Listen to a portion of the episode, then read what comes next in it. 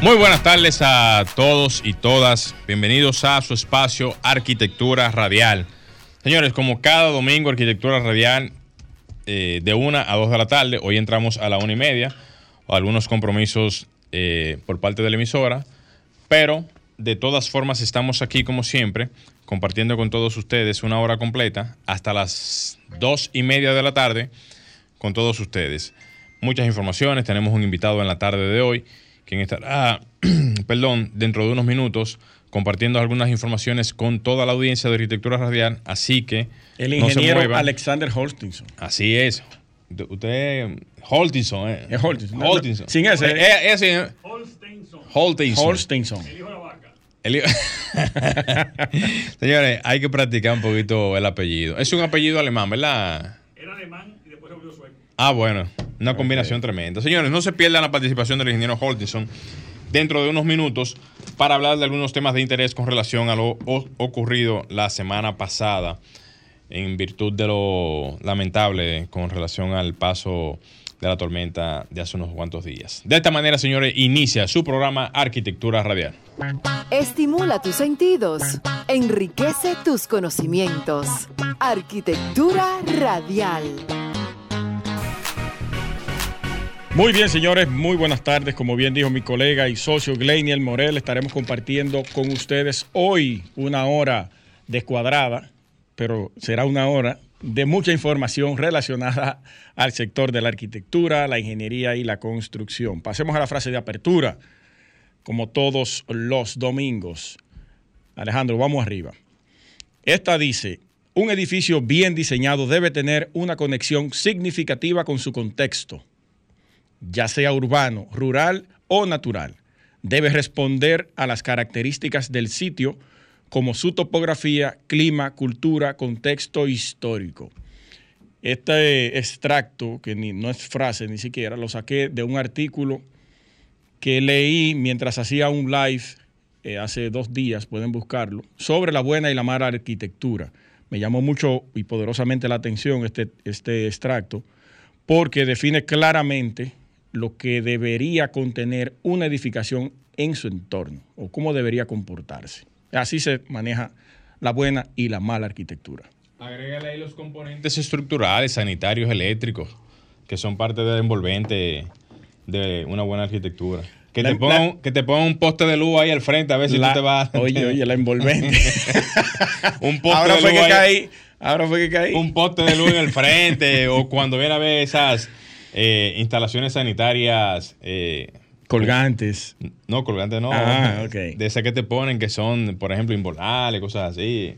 Sí, pero eso no entra en, en, este, en esto aquí. Es ya es otro sazón, aditamento que se le poner agrega. sazón al asunto. pero qué bien, qué bien. Sí, sí, sí. Miren, eh, nosotros, ah, bueno, déjeme resaltar esto primero, Morel. Mi hermano de padre, Luis Minino Cabrera, en Santiago, está aspirando a una regiduría en la alcaldía de Santiago. Yo exhorto a todos los santiagueros que nos están escuchando ahora, que sean de la circunscripción número 2 de Santiago, a votar por Luis Minino Cabrera, circunscripción número 2 en Santiago, por la fuerza del pueblo. Apoyo a mi hermano totalmente desde esta plataforma y le daremos seguimiento durante todo su trayecto hasta febrero a ver si sale ganador en esta contienda electoral. Un abrazo fuerte para él y todo mi apoyo desde aquí.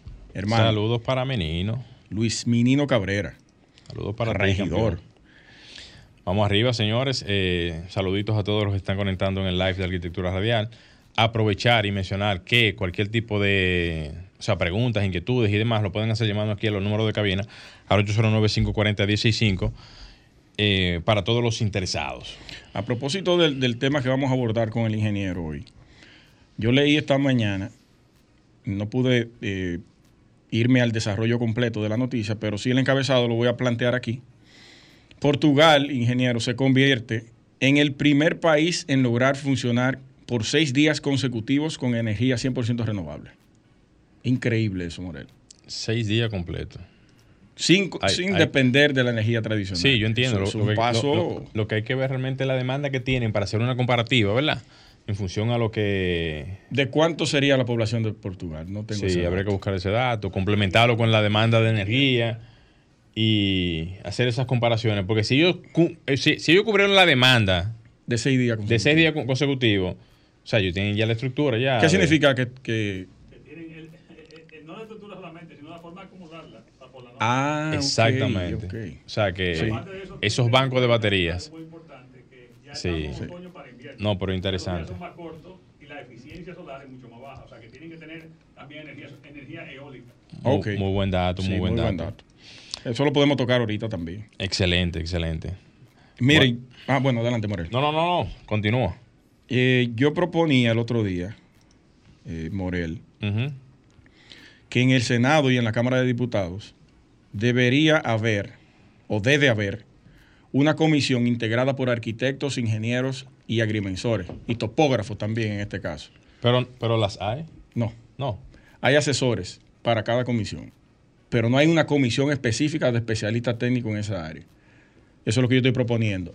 Que cada proyecto que se vaya a o a someter o a crear o a modificar o actualizar, que tenga que ver con esas ramas de la, de la construcción, de la ingeniería, pase primero por ese filtro, por ese sedazo, o que esos especialistas se sienten con la comisión correspondiente de, de los diputados Bueno. a evaluar esos proyectos. La población de, Aquí, aquí, no, Portugal, 10 aquí, no se respeta mucho. Bueno, la misma que aquí. 10 Aquí millones de personas, Portugal.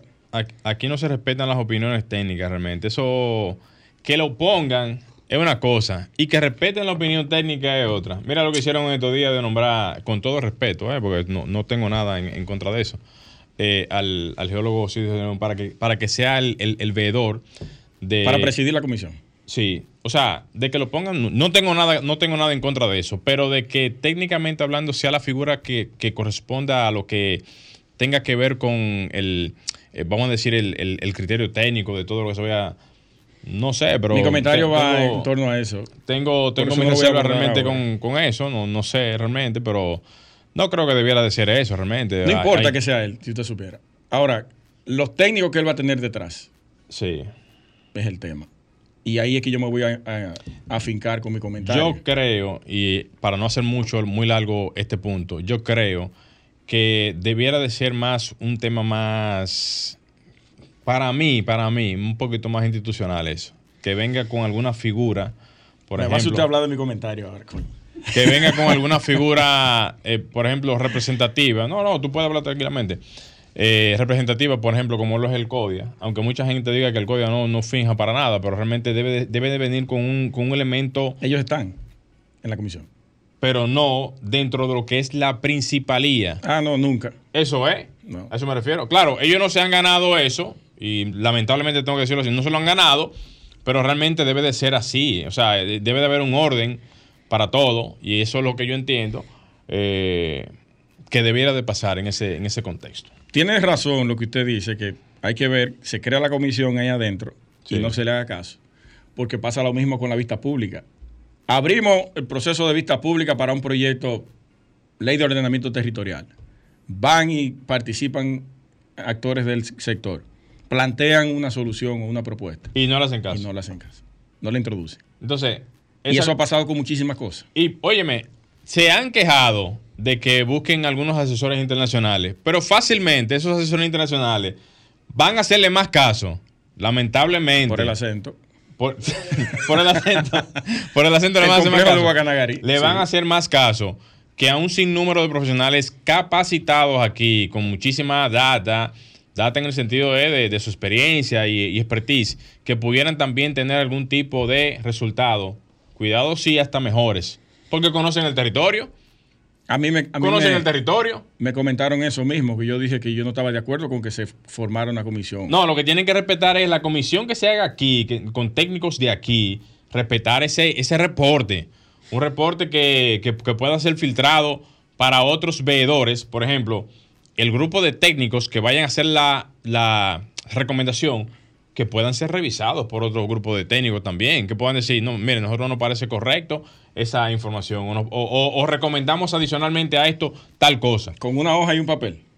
¿Cómo así? ¿Y la tecnología para cuándo? Como dice el ingeniero Ortiz. Ese es otro Esos reportes, esos reportes a mano K que lo van a hacer. es- si lo hacen así van a cometer un error histórico de, de no apostar a... Eso es pararse ahí frente a, a la pantalla que se Sí. cayó una de esas. No, Ah, sí. mira, eso tiene una fisura aquí. Es probable que haya sido por esto. Sin un levantamiento geo. ¿Cómo se le dice? Georreferenciado. Aparte de eso también haciendo estudios de ensayos no destructivos, que son los equipos que se utilizan de detección También. para el análisis en hormigón, en acero, en losas y en cualquier tipo de elemento estructural, haciendo inclusive hasta cateos. Eh, los famosos cateos que se hacen, obviamente tradicionales, pero se hacen también unos cateos como tipo estudio de suelo, analizando exactamente qué es lo que tiene la estructura, para verificar qué, su condición real. Usted me está sacando toda la información de mi comentario. Yo no, yo, yo no he chequeado nada. yo no he chequeado nada. El presidente. Es que, uno, es que uno lee también, bro. ¿y qué? No, no, yo no digo por. es que usted me está sacando la información. El presidente dijo que quiere un informe cada dos meses. ¿Y Un informe cada dos meses. ¿Cómo va a ser eso? Si utilizan la tecnología para eso, lo pueden hacer hasta semanal. Como dice el ingeniero No, algo, súbale algo, súbale algo. ¿Cómo que le suba algo? ¿El ITBIS? ¿Le pongo el ITBIS? Semanal. Semanal. Ah, ¿tú ves? Vamos, Ahí está, semanal. Habló el experto. semanal. Semanal. Diario. Wow. Ya ahí rompe cualquier tipo de esquema que yo conozca. Pero semanal yo sé que se puede. Claro que vamos, sí. Vamos a romper con el ingeniero hoy. Vamos a romper con eso, señores. Vamos a dejarlo hasta ahí, colega, pues entonces después no vamos a tener más más. No, exacto. Vamos a hablar de eso nomás entonces. Vámonos a la primera pausa. Señores, no se muevan, venimos en breve. Yo voy a circunscribirme a, a otros temas también, porque también quería comentar sobre el, vamos a decir, la, dispo- el- la disposición que se hizo para nombrar a esa comisión técnica.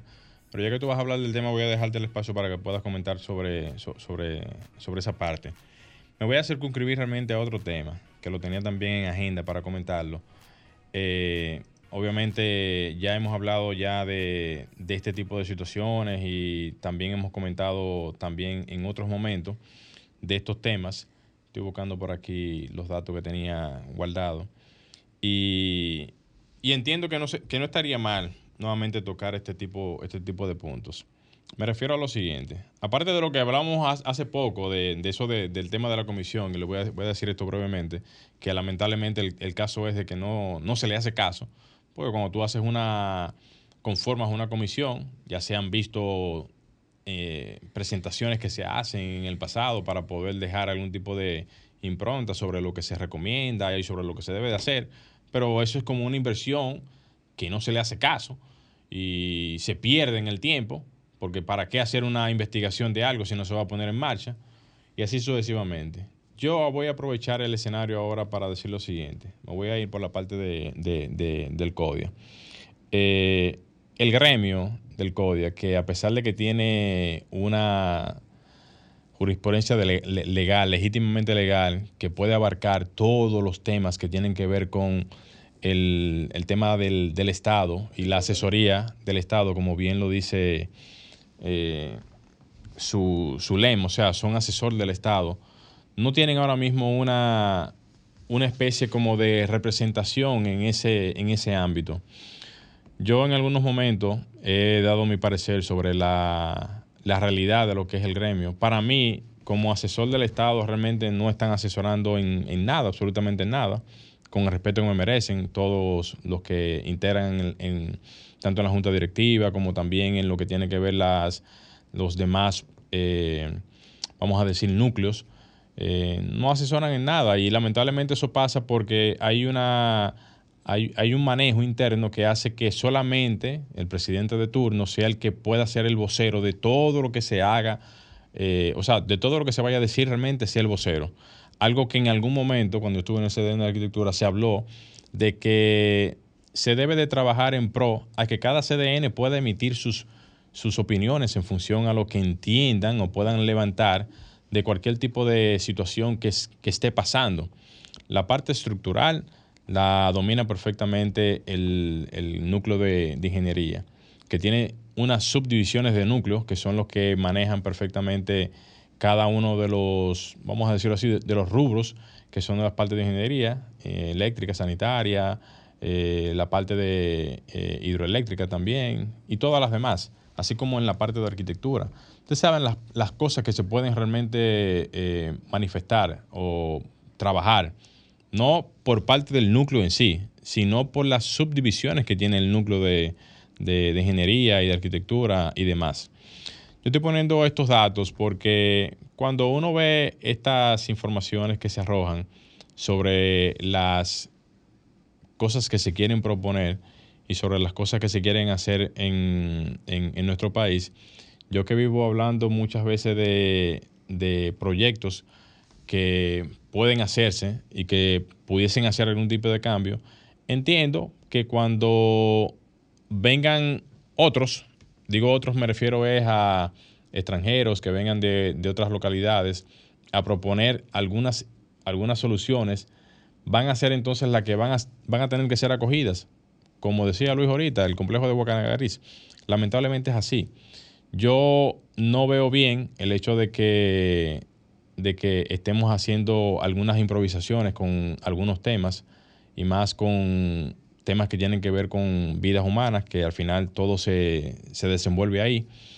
Pero eh, haciendo un planteamiento más sensato, aquí tenemos que revisar todas las construcciones que se están haciendo de manera ilegal. Cuando digo ilegal es que no pasan por ningún tipo de ribete institucional y que muestra de eso es las tan innumeradas obras, no voy a hablar ni siquiera del Estado, sino de la parte privada, que es donde más se construye y que no tiene ningún tipo de verificación. Entonces, aquí prácticamente no ha pasado nada, señores. Yo digo que no ha pasado nada porque la tormenta que pasó en estos días solamente fue un reflejo de lo que puede pasar en la naturaleza. Pero ¿y qué va a pasar cuando venga un sismo de magnitud 7? Como decía Holtinson ahorita.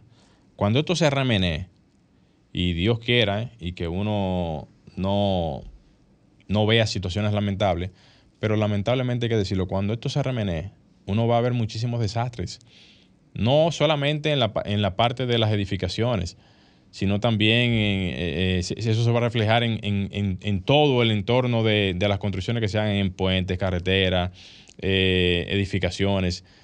Yo entiendo que quizás esto uno lo vive mencionando y quizás uno no ha visto nada hasta el momento, pero cuando eso pase, y más con las construcciones que uno vive viendo de manera ilegal, como sigo reiterando, uno va a ver realmente las realidades constructivas, las malas realidades constructivas que tenemos aquí en el país reflejadas en ese momento.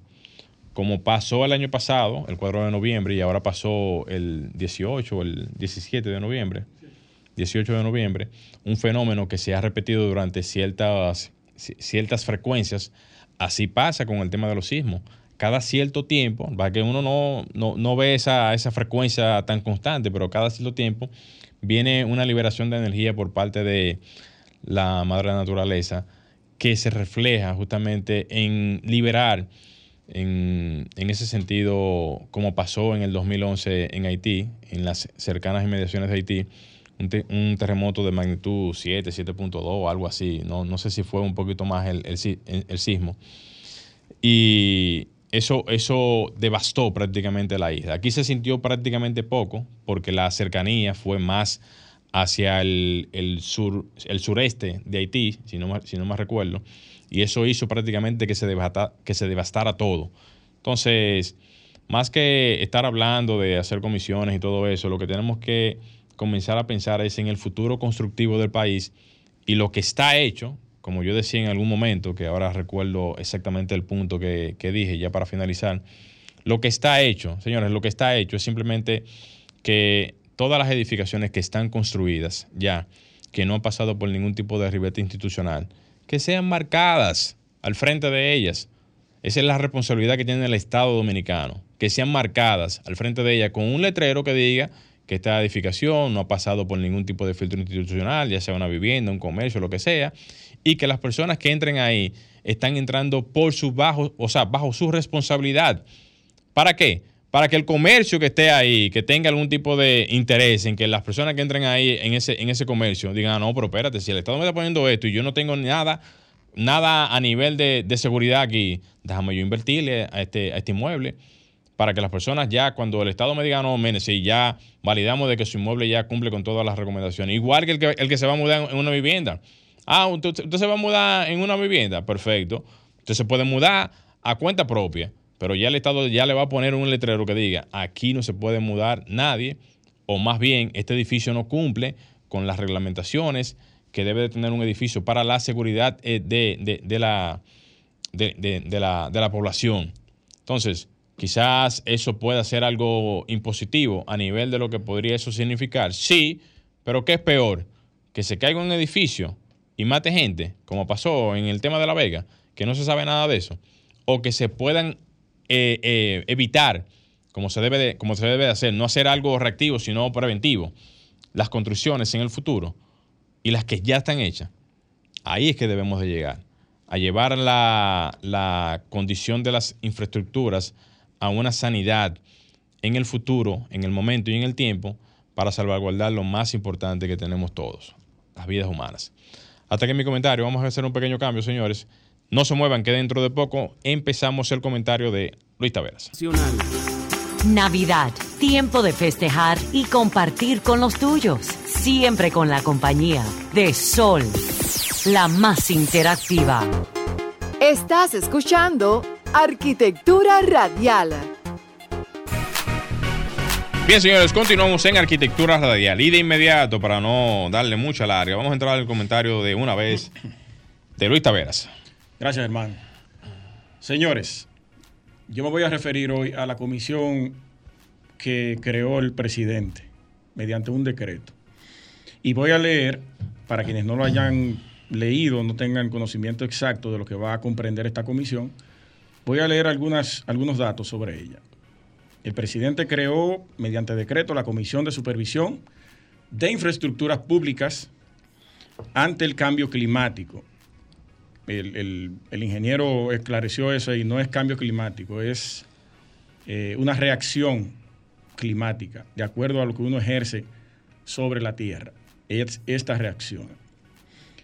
Esta comisión eh, tendrá la finalidad, finalidad de identificar a la mayor brevedad posible las vulnerabilidades de las principales obras construidas sobre lugares que representen mayor riesgo de deterioro.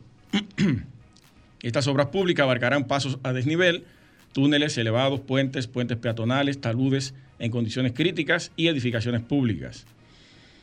La función será eh, rendir un informe bimestral al presidente de la República con el fin de que ésta instruya a la comisión o a la institución competente para eh, los correctivos correspondientes y así evitar los posibles daños. Además, deberá recomendar al presidente de la República la actualización por medio de un decreto de las políticas de mantenimiento técnico, preventivo y correctivo. Los integrantes de esta comisión será a título honorífico la presidirá el ingeniero geólogo Osiris de León, mientras que la dirección ejecutiva la ejercerá el director de la Oficina Nacional de, Evaluación Sísmica y Vulnerabilidad de Infraestructura y Edificaciones ONESBI. Ese es el ingeniero eh, Leonardo Reyes Madera. También la integrarán representantes de los ministerios Obras Públicas, eh, Vivienda, el MIBET, está también el Colegio de Ingenieros, el CODIA, y de igual manera representantes de facultades de ingeniería de la UAS, de INTEC, de Pucamaima y de la UNFU. Ahí hay un equipo bien diverso de profesionales que van a encargarse de hacer levantamientos bimestrales para brindarle o para rendirle un informe al presidente. Y este tomará cartas en el asunto y dará las órdenes a la institución que le competa en el momento. ¿Cuál es mi observación en esto? Eh, volvemos a tomar las mismas instituciones que no velaron anteriormente porque esto no sucediera. Vamos a nombrar instituciones que su rol correspondiente es ese, realizar informes periódicos, realizar levantamientos periódicos, realizar mantenimientos preventivos para que esto no ocurra. Entonces estamos dándole otra vez responsabilidad a gente que no tiene la responsabilidad que le otorga la propia institución. Yo no estoy de acuerdo con esta comisión, para nada. No por quienes la integran, sino por... Eh, deja ver cómo, cómo plantear esto. No es personal el tema. No, no, no. Es que las instituciones que debieron velar porque las cosas no sucedieran, la estamos, le estamos dando responsabilidad nuevamente. Eso no va a ser fructífero, eso, esa comisión, para nada. Desde el primer momento ahí se debió contratar a una empresa extranjera. Y me van a atacar por eso, yo lo sé, y no importa. Que no tengan ningún tipo de, de compromisos aquí. Que venga con su objetivo ciego de hacer su trabajo y rendir un informe real de lo que está ocurriendo. No ponerle paños tibios a lo que, a lo que aparezca. Porque eso es lo que va a suceder y es lo que estamos acostumbrados a hacer con ese tipo de comisiones. Ahorita se desaparece la comisión, eh, rinden informe quizá en dos ocasiones y ya. Todo vuelve a la normalidad. Se pitan tres puentes, se cubren algunas grietas y ya. En cambio, si contratamos una empresa extranjera con los equipos necesarios para hacer un levantamiento georreferenciado, ahí sí pudiéramos tener información, como nos dijo el ingeniero, diaria. Un informe diario se puede generar con un levantamiento geoespacial, con puntos. Ahí sí pudiéramos tener una real comisión o un real eh, informe respecto a todas estas cosas que están ocurriendo aquí. Entonces, yo le hago un llamado al presidente de la República, que ojalá y le hagan llegar el mensaje, que traten de conseguir una empresa que pueda evaluar este trabajo junto a la comisión. Ya está conformada, perfecto. Bueno, pues agréguele ese ingrediente tecnológico, porque a lápiz y papel eso no va a funcionar. No creo que vaya a funcionar. Y con el invitado de esta tarde, el ingeniero Hortinson, vamos a tratar unos cuantos temas sobre eso y los equipos que se deberían utilizar para ese tipo de levantamientos. Alejandro, vámonos al cambio. No se muevan que venimos con el invitado de la tarde. A los señores, pues yo quiero que ustedes escuchen la preparación que tiene la persona que está sentada con nosotros. Sí, para que no vayan a pensar Sí. que no hay ingeniero ya. Posgrado en muelles y puertos en Japón. Posgrado en administración de la construcción en INTEC. Posgrado en viabilidad y transporte en la UAS. Y especialista certificado de productos geoespaciales Trimble. Eso es una empresa muy reconocida. ¿verdad, La, ma- Andy? la mayor del mundo. La mayor del mundo. Y es profesor de agrimensura en la UAS. Bienvenido, ingeniero. Ingeniero, nuevamente. Un aplauso para usted. Aplauso para usted. Gracias ese- por tenerme ese- a ti con ustedes. con ese background. Yo quisiera que, que vengan a decir que no, que no es así ahora la gente. Ellos lo conocen. Ellos saben. Ingeniero, primero, hablemos un poco de lo ocurrido en la pasada, el pasado sábado sobre esta situación tan lamentable, pero nosotros nos vamos a la parte técnica. Ujú. ¿Qué usted, ya lo hemos conversado en varias ocasiones, pero fuera de, de- de la radio, cómo usted viabiliza lo que ocurrió ahí? Mira, básicamente lo que, Visibiliza, perdón. lo que, lo que ocurre es una lluvia, vamos a decir, eh, eh, extraordinaria, de una lluvia de un periodo de retorno de 1 a 25 años aproximadamente, no necesariamente la más grande. Esto no fue un categoría 5. Si hubiéramos tenido un categoría 5 como María o Irma, como le pasó a Puerto Rico, Sí. tenemos el orden de 103 a 120 centímetros de lluvia. O sea, estamos hablando dos veces, dos veces y media la lluvia que cayó. Habría que preguntarse seriamente si las autoridades han contemplado una lluvia de ese tipo y qué hacer con esa lluvia de un, más de un metro en 24 horas. Si a menos de la mitad no ocurrió lo que ocurrió. Claro. Por- precisamente, o sea, por eso quiero ponerlo en contexto, de forma tal que tengamos en cuenta que esto fue una vaguadita. Esto no fue un huracán categoría 1 ni categoría 5. Como le digo, en Puerto Rico usted vio la devastación que hicieron en el 2017, el, el huracán en categoría 5 María, y estamos hablando del orden de más de un metro en 24 horas. Así y es. pasó 3 a 4 días en la misma situación. O sea que por eso fue la devastación tan grande. Entonces, eh, al, al ocurrir la lluvia, tenemos un, primero que ver el, el escenario de lo que es el Distrito Nacional. Número uno, tenemos una densidad eh, de edificaciones, pavimentación, o sea, de impermeabilización de la superficie del distrito sumamente alta. Sí. No hay mapa de eso. Nadie ha hecho un mapa nuevo que diga tenemos un 92% de construcción impermeabilizado y nos queda un 8% de área verde, que es por donde se va a infiltrar el agua al subsuelo. ¿Qué quiere decir eso? Que si tenemos 92%, todo lo que cae va a correr. Va a haber una escorrentía pluvial superficial, que hay que manejarla superficialmente con y con pozo filtrante. No tenemos tampoco un mapa preciso, topográfico, de la ciudad nueva y de todas las urbanizaciones que se han hecho para saber cómo drenarlas. Entonces, ¿Se puede medir el caudal también de toda la ciudad?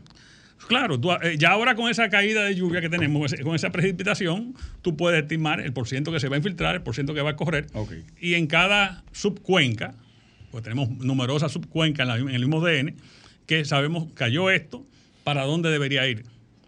Pero obviamente, si no tenemos un plano topográfico, tú no vas a saber para dónde corre el agua. Sí. Entonces, Eso es correcto. eh, caemos en ¿qué, qué, qué primero? La gallina o el huevo.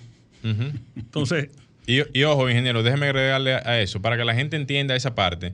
El levantamiento topográfico no es más que el levantamiento real de lo existente a nivel de terreno, que puede decir exactamente cómo está la superficie del terreno a nivel de lo que es más alto y es más bajito, y entender por dónde pueden correr las lluvias y por dónde podrían las lluvias poder tener algún tipo de eh, drenaje natural. obviamente, ahí vamos al tercer problema de, de- de que lo conocemos todos, que es la construcción ilegal dentro de los cauces de cañadas y ríos.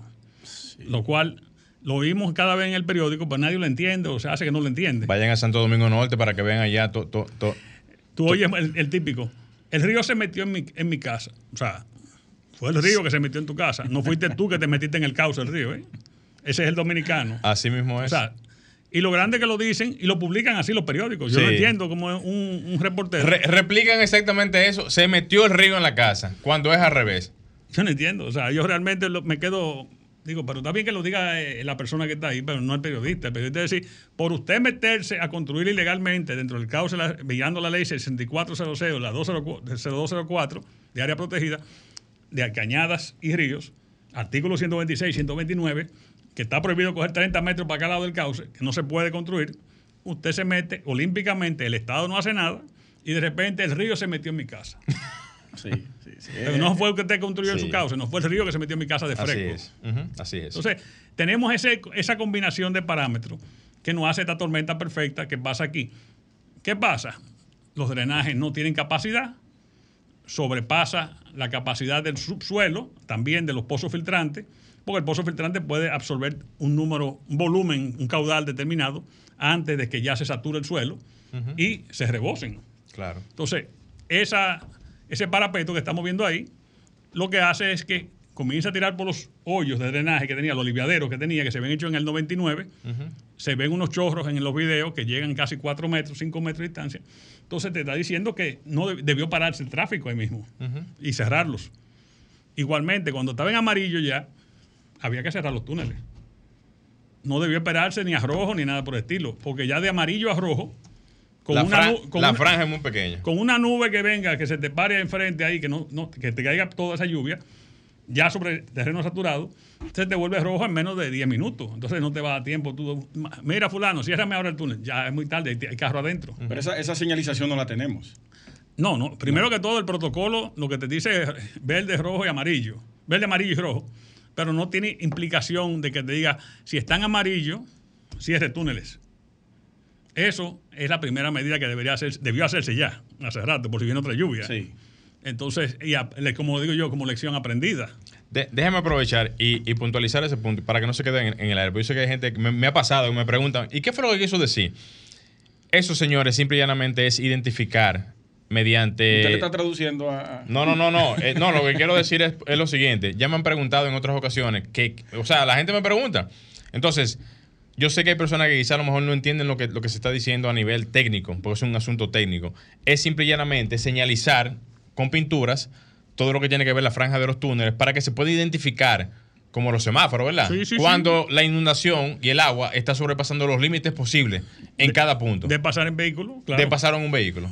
Sí, eso, eso hay en, en muchas partes de, de- de Latinoamérica y en Estados Unidos. Ahí tiene lo que se llama el semáforo pluvial, en que tiene verde, ah, unas 6 pulgadas, eh, amarillo llega hasta las 12 y de ahí para arriba Y ya. no mucho, 6 pulgadas. ya en verde. No, es que depende de, de- Eso es una cosa que un vehículo en 6 pulgadas pasa. Pasa sin problema. Y en amarillo, 6 más, te dice que puede pasar, pero si no, dependiendo de la corriente, pero debe pasar. Sí. Pero ya de, de 12 pulgadas para arriba, ya el vehículo tiende a flotar.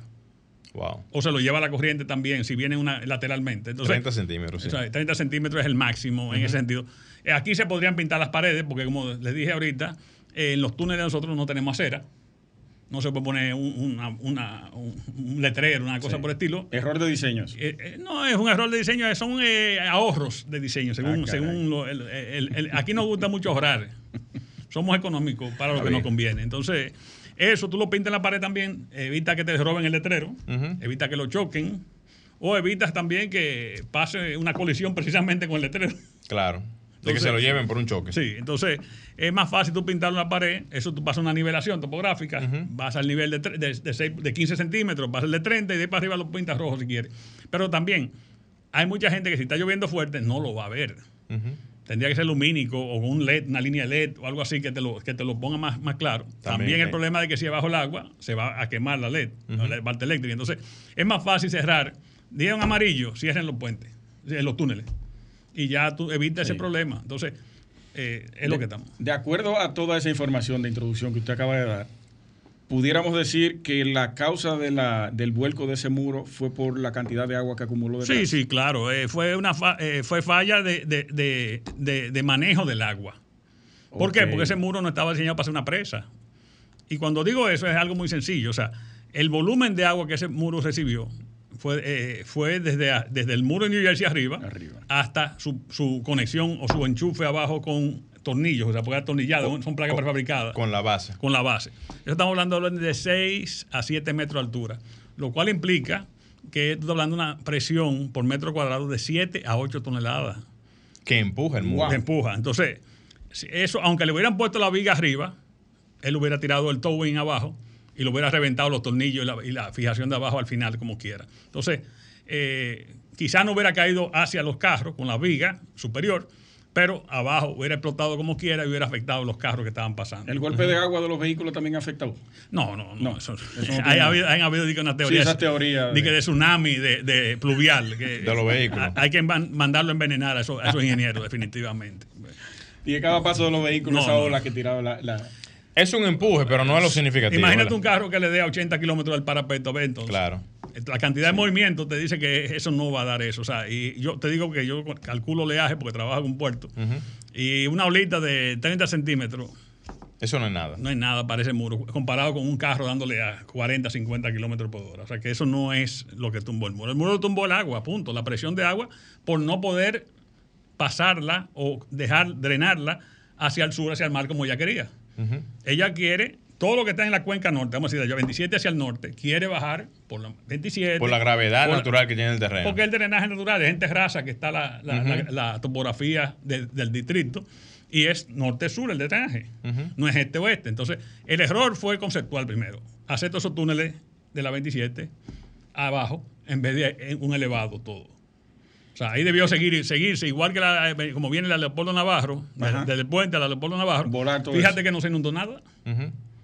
Hubieran seguido de aire hasta después de las 6 de noviembre, hasta las 6 de noviembre y ya no hubieran tenido problema. Se hubieran bajado inclusive más arrasando un poquito más las que están ahí norte-sur, la Máximo Gómez, la Leopoldo Navarro, la eh, Lincoln, Tiradente, 27, digo, como en, eh, Churchill, Churchill. Luperón, etcétera.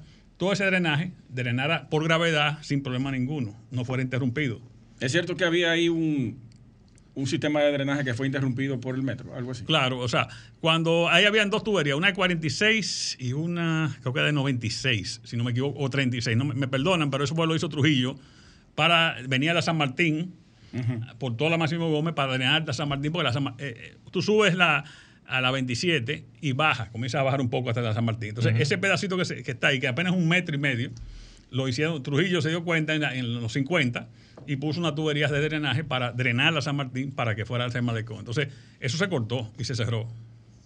Se anuló completamente. Sí, se anuló. Una de las causas también puede ser. Esa fue la causa del 99.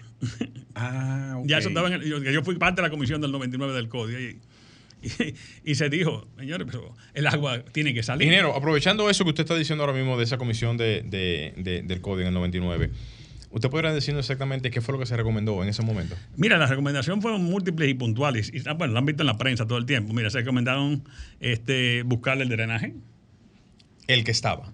No, no, no tenía suficiente porque ya falló. Falló igual que la otra vez en la misma 27 con Máximo Gómez, pero del lado sur. Ente- Esta vez falló del lado nor Norte. oeste. Ujú. Entonces, eh, en, es- en esa ocasión se, se, eh, recomendó hacer un estudio de suelo, estudio de permeabilidad, est- eh, estudiar, evaluar si se podían hacer an- anclajes, pernos de anclaje, este, y también la forma Luis de... Soiler, ¿el que se llama?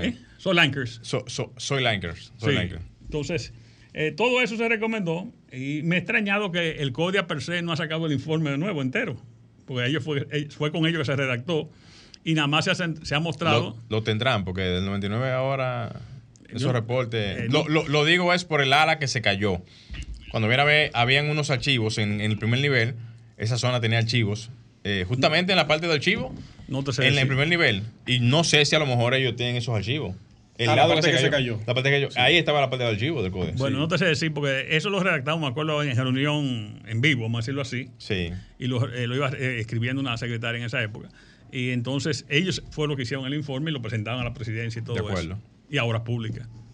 Excelente. Ingeniero, eh, yéndonos por ahí mismo, la parte de la, de la comisión. La actual comisión, no en, en términos de crítica ni nada por el estilo, este no es papel nuestro aquí, eh, aunque yo hice un comentario medio alusivo a eso, pero no. Eh, ¿Qué pudiéramos recomendar a la comisión Mira, para ah, poder tener un informe productivo? Yo tengo varias propuestas sencillas, o sea, que la, he ido publicando en, en los medios, en las redes sociales. Mira, número uno, tenemos un problema de data. En República Dominicana nos gusta diseñar y venir que hacer un modelaje, un rendering bellísimo y hacemos un 3D de ETAPS, etcétera, un cálculo, un cálculo súper fino en el software, Sí. pero sin ninguna, ninguna data. ¿Por qué? Porque entras rápidamente a un software, sale muy bonito, un come ojo, como dicen, como le decimos a los, a los- a- en, mi- en mi, en mi compañía, sale un gillo. ¿Tú conoces lo que es un gillo? No. Un gillo. G-I-G-O. Garbage in, garbage out. Bien. Basura entra y basura sale. wow. Linda y a color. Genial Un eso. gillo. Genial. Sí, un- es- eso es algo que los norteamericanos usan mucho. Para lo que te dicen, ok, está muy bonito, está muy bonito ese micrófono, pero ¿en qué está parado el micrófono? ¿Cómo lo construyeron el micrófono? ¿Cómo va a funcionar? ¿Qué calidad tiene ese micrófono? ¿Qué diseño? ¿Qué viento aguanta? ¿Qué lluvia aguanta? ¿Qué terremoto aguanta? Entonces, tú le- cuando tú lo comienzas a buscar, dices, ah, no, yo construí el micrófono y Y ya. ¿Y, qué sé yo? Que aguante, lo que aguanta y ya. Entonces, por ejemplo, en meteorología, en meteorología estamos cojos, pero estamos cojos desde David, en el 79. Desde David. Aquí no hay estaciones meteorológicas en vivo, en tiempo real. Tú te metes a la página de una MET y te dice que tiene un mapita ahí, tú la tocas y dice, ¿está activa o inactiva? Y eso no dice nada. Usted estaba esta- instalando unas estaciones. No, yo tengo de meteorología. 15 mías, pero- son, eh, son, Ah, son particulares. Ok, ok. ¿Por qué? Pues yo en cada proyecto que hago pongo una precisamente solamente para los días de lluvia. De forma tal que cuando mi, mi cliente, cuando yo tengo un retraso o cualquier cosa, le puedo justificar los días de lluvia Sí. y no hay discusión. O sea, tengo, tengo tres horas de lluvia hoy, cinco horas, se, se la voy reportando diariamente y le anexo el, el, printout de eso y se acabó la discusión. O sea que eso me ha quitado muchísimas litis y problemas, porque ya con eso, que lo que cuesta son 500 dólares, la pongo Se cubre. y ya eso se pagó con, con un, solo trabajo. Un solo trabajo se pagó. Y después se la dejo ahí puesta, eso mismo. Entonces, el problema aquí es que no entendemos que estamos en la ruta de huracanes, estamos en la ruta de vaguada, tenemos los frentes fríos, tenemos eh, todo tipo de condiciones por ser una isla. Pensamos, aquí parece que pensamos que estamos en, en Texas o algo así por el estilo, que, que es un continente que no, no, no te pasa nada. O sea, es una, una planicie. Sí. Entonces, aquí debería haber 300 estaciones meteorológicas. Tú me das 300, sí, 300. 300, 400. ¿Es mucho o es poca? Eh, Normal. Es mínimo, mínimo. Mínimo, mínimo. Eso es mínimo. ¿Para qué? Para tener todos los microclimas de valles, todos los microclimas de cimas, de lomas, y tú poder alertar a la población cuando tiene una crecida. Aquí todo el mundo se asombra. Hay una crecida del río. Hermano, en cualquier parte del mundo civilizado, normal, desde que comienza a crecer, ya te está alertando, aguas arriba, te viene midiendo. Cada 5 kilómetros hay un sensor de, de- de- de flujo y de nivel Y de nivel. con alerta, con telemetría automática, te manda a lo que se llama la alerta temprano y te dice, mira, aquí el cauce normal son dos metros de altura. Estamos en siete. Vino bajando y el flujo bajó a dos metros por segundo. Ya te alertan a la población que está a 7, 10 kilómetros, 15 kilómetros, no lo agarra asando batata. Aquí mismo, ahora mismo, cuando pasó la vaguada, ustedes vieron cómo eh, la- las Marías desaguaron Sí. en el Nizao y tú viste alerta. Yo no oí ninguna bocina son- sonando, ninguna una corneta ¿Y, co- avisándole. y- y cómo se dieron entonces cuenta entonces en ese, en ese punto? Después, ¿qué No, pasó? por gente tomándole video. Pero tú el que está agua abajo, ¿qué vas a ver? No, no sabe nada. Entonces, ese sistema de alerta que tiene supuestamente el 911 tiene un sistema de alerta y el COE tiene otro, que es el mismo también, que te llega por, eh, por claro y por cualquier línea de un mensaje, tiene que estar activo. Aparte de eso, si usted va a abrir de fogar presas, usted tiene que avisarlo por lo menos una hora antes para que la gente salga de ahí.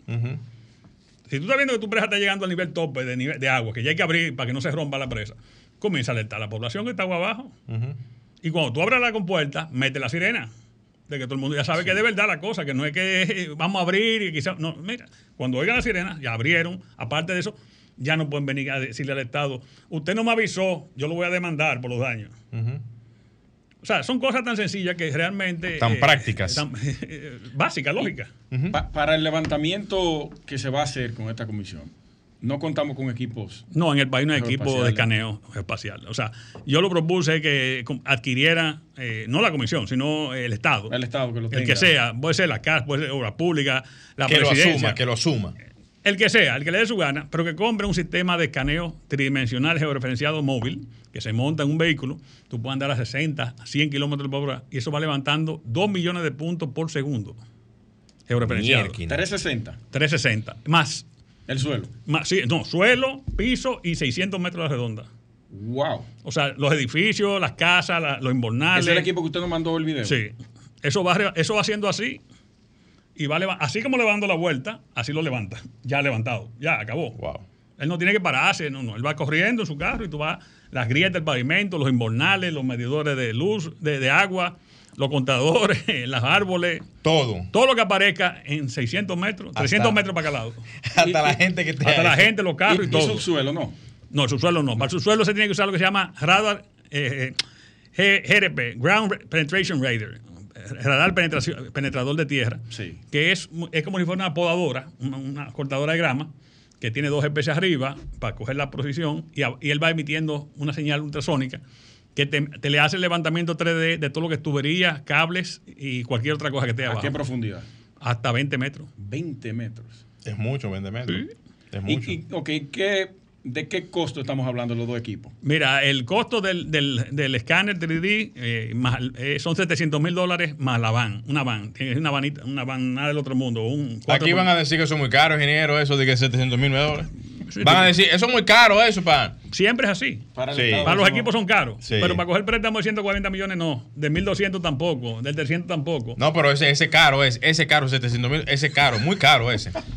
Ese caro, ingeniero. Imagínate ese. que tú, el puente, o sea, tú puedes levantar la 27 entera en un día y sobra.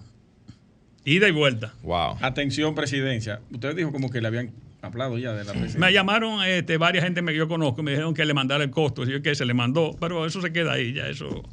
Para que esa, esa comisión sea efectiva y usted pueda tener un reporte diario si lo quiere, asuman el- el- la compra No, de ese equipo. más lo que dijo el presidente, si quieren un, re- si quieren un reporte mensual. Cada dos meses lo quiere.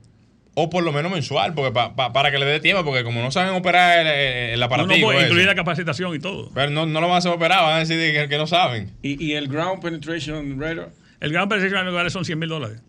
Y tú Oye, puedes- O sea, estamos hablando de menos de un millón de dólares, una inversión de uso continuo, constante, y que no solamente va a ser utilizado en un tramo No, de- no. de- del país. Toda la Digo- estructura de- del Digo un tramo, me refiero eh, hablando de... de la- no, de- es que tú no lo estás entendiendo. O sea, esto ahora lo estamos viendo con la emergencia de la 27. Sí. Pero no, esto es para tú hacer el mapa entero de- del DN, de Gran Santo Domingo entero. ¿Y del país? Del país después. Después tú acabes con el DN, te vas para Santo Domingo Este, Santo Domingo Norte, Santo Domingo Oeste. Después tú arrancas entonces a correr todas las carreteras del país.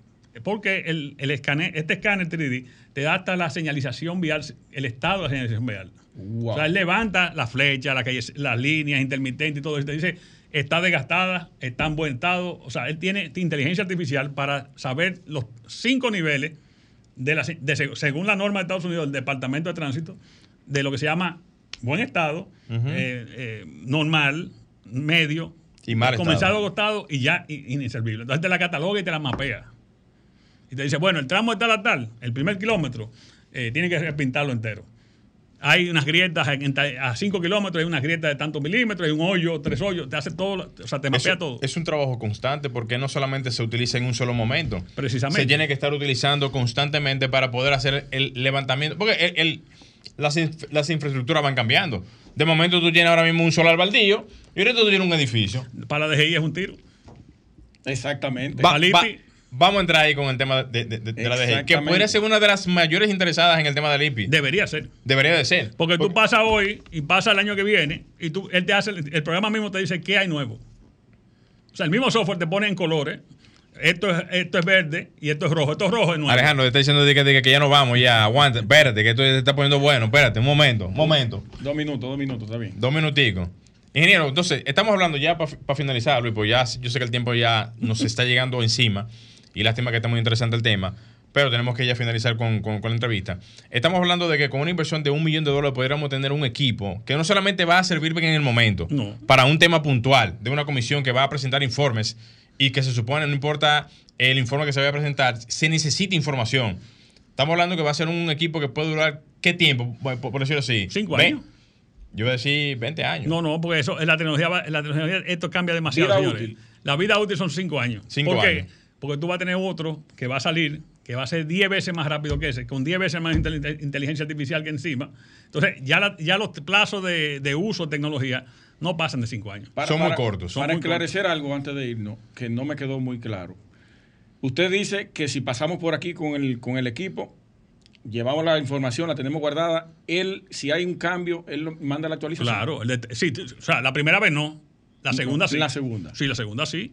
Ya la segunda, tercera y cuarta, ya él sabe lo que tú le dices, esto es lo existente, y él saca, él te Pero- tú dice, sácame todo lo nuevo. Pero ingeniero, eso lo deberían de tener Wow. todos los Ayuntamientos, Todos los ayuntamientos. Oye, todas las alcaldías deben tener un equipo como Las ese. propuestas salen de ahí. No, no tanto la propuesta, viejo. No, el Estamos cobro, de que- el cobro. También. el cobro y también el levantamiento de lo que se hace. Ah, usted hizo un diseño de tal cosa. También. Porque va- vamos vamos a relacionarlo con el tema de. de Construcción ilegal, ¿eh? No, no, y de los diseños que se hacen en tres dimensiones que ya se pueden linkear, por ejemplo, en Revit, o Sí, sí, para sí. mencionar un, un- un tema, que tú lo puedes linkear con el aparato. Trimble. Sí, Esa es la Trimble. plataforma número uno. Óyeme, esa es de dueño de SketchUp, para que sepan. Bueno, ya para finalizar, porque ya Alejandro ya, ya nos está haciendo señas. Y es que ellos está levantando el, el planeta. Yo, que es de enti- Google. yo entiendo que si la comisión no se conecta con esta realidad que dice el ingeniero a nivel de tecnología y comienzan a hacer reportes a mano CAD, como dice uno por ahí, yo entiendo que esto se va a quedar realmente en papeleo, simple y llanamente. Y se va a gastar un dineral en ese, en ese, en ese, en ese asunto sin ver unos resultados eficientes. Ingeniero, una última exhortación para irnos. Mira, yo no creo en comisiones honoríficas. Mamacita. La gente tiene que trabajar y ser pagado Y por ser el trabajo. O sea, de lo contrario, por más buena gente que tú seas, te va a pesar el trabajo. Porque cuando llegue un trabajo que te está pagando, no es verdad que tú lo vas a dejar para trabajar en la comisión. Entonces, es Estamos injusto, es injusto totalmente que los miembros de la comisión eh, que se nombren o lo que sea, y no, tengo, no quiero ser miembro de la comisión para que te aclaremos eso, eh, no tengo tiempo para eso ahora mismo, pero no deben ser gratis. Yo estoy de acuerdo. Deben ser un buen sueldo, muy bien pagado. Estoy de acuerdo contigo, se debe conseguir una compañía internacional de renombre, no solamente en la parte de estructura, sino que sea especialista en, en- en reducción de riesgo de, de efectos naturales. Exacto, Ok, también. es que tenemos que evaluar el riesgo de cada una de las ciudades del país ante las amenazas de los riesgos naturales y catalogarlas. Y esta zona es tal, tal, tal y tal. O sea, hacer un mapeo que diga esto es lo que hay para que a fines de, también de seguro, como lo hablamos ahorita, también el seguro tenga cómo asegurarte. ¿Cuántos temas? Vamos a tener que traer al ingeniero nuevamente sí. al, al, al set. Señores, Muchísimas lamentablemente gracias, vamos a tener que cortar la entrevista por la tarde de hoy. Gracias a todos ustedes por entrar en sintonía. Agradecer al ingeniero Holtinson por eh, brindarnos su tiempo de toda, de, de toda su experiencia. Pero ya será para una próxima ocasión poder tener este y algunos otros temas más. Señores, nos, ve- nos veríamos nuevamente el próximo domingo. Luis Taveras, Glenn Morel y Alejandro en los controles. Sol 106.5, la más interactiva. Una emisora RCC Miria.